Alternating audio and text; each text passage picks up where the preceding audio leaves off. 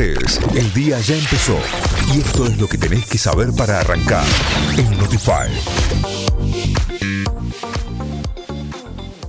7.06 minutos y vamos a empezar repasando datos del clima. En Córdoba, 20 grados la temperatura, la humedad del 84%, el viento 18 kilómetros en la hora y para hoy estamos ahí a la espera de 32 grados de máxima y alguna lluvia durante la tarde. Atención con esto. En Buenos Aires, 27 grados la temperatura a esta hora, la máxima será también de 32. Es muy, muy chica la diferencia entre la temperatura que tenemos a esta hora y las que tendremos en Buenos Aires. Se esperan también lluvias en la capital federal y en Cava. La humedad del 74% y el viento a 13 kilómetros en la hora son los datos actuales. En la mm, ciudad de Mar del Plata, 23 grados la temperatura, sí señor, y está lloviendo. Está lloviendo en Mar del Plata. La humedad del 76%, el viento a 21 kilómetros en la hora, se espera para hoy una máxima de 27 grados. Y por último, en este bloque vamos a decir la temperatura de Tucumán. 23 grados la temperatura por allí. A ver, vamos a... Sí, 23 grados, la humedad del 90%, el viento a 5 kilómetros en la hora. Y se esperan también lluvias para hoy en Tucumán eh, en horas de la tarde. A esta hora, sol pleno en Tucumán, así que a disfrutar de la mañana que está linda, la temperatura está mucho mejor de lo que estará durante el día. A aprovecharla como de lugar. Nosotros nos vamos a los títulos, sí señor, vamos a los títulos a repasar lo más importante de este día. Reprogramarían vuelos de aerolíneas argentinas. Aerolíneas Argentinas informó que debido a la creciente suba de los contagios de coronavirus y la operación de sus vuelos puede sufrir cambios y reprogramaciones. Los pasajeros que puedan verse afectados recibirán una notificación vía correo electrónico de contacto que hayan informado a la hora de hacer su reserva con la modificación de su vuelo. Así que atentos a sus correos electrónicos entonces.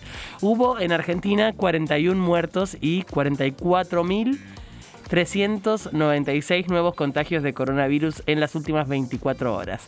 La cartera sanitaria indicó que son 1.162 los internados por coronavirus en unidades de terapia intensiva, con un porcentaje de ocupación de camas de adultos del 35,8% en el país y del 36,7% en el área metropolitana de Buenos Aires.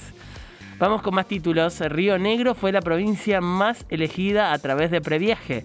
San Carlos de Bariloche, Las Grutas y El Bolsón fueron las ciudades más elegidas por este sistema de ventas anticipadas que registró el movimiento de más de 100.000 visitantes desde distintos puntos del país entre los fines de semana de Navidad y Año Nuevo. Cuatro provincias registran focos activos de incendios forestales. Atención con esto. El Servicio Nacional de Manejo del Fuego informó que Chubut, Río Negro, Salta y San Luis eh, hay brigadistas que continúan luchando contra el fuego mientras que en Santa Cruz y Misiones se mantienen controlados. Eduardo Domínguez es oficialmente el nuevo DT de Independiente.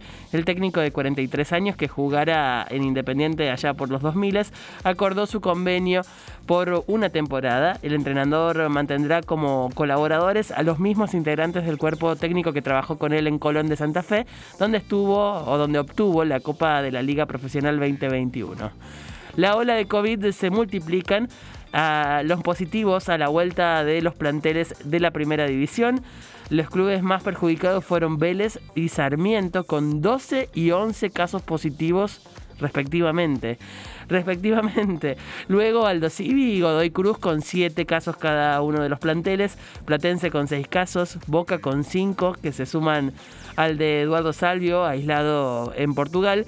Y Lanús y Racing cuentan con 3 casos positivos cada uno. Argentino y Newell's, dos casos positivos. Y así se complica la pretemporada de todos los clubes de la Liga Profesional de Fútbol. Con esto cerramos los títulos de esta segunda hora de Notify. El mundo está cambiando. Las noticias también. Tita Costamaña, Cayo Lamberti, Santi Miranda. De lunes a viernes, de 6 a 9. Notify. Periodismo de soluciones.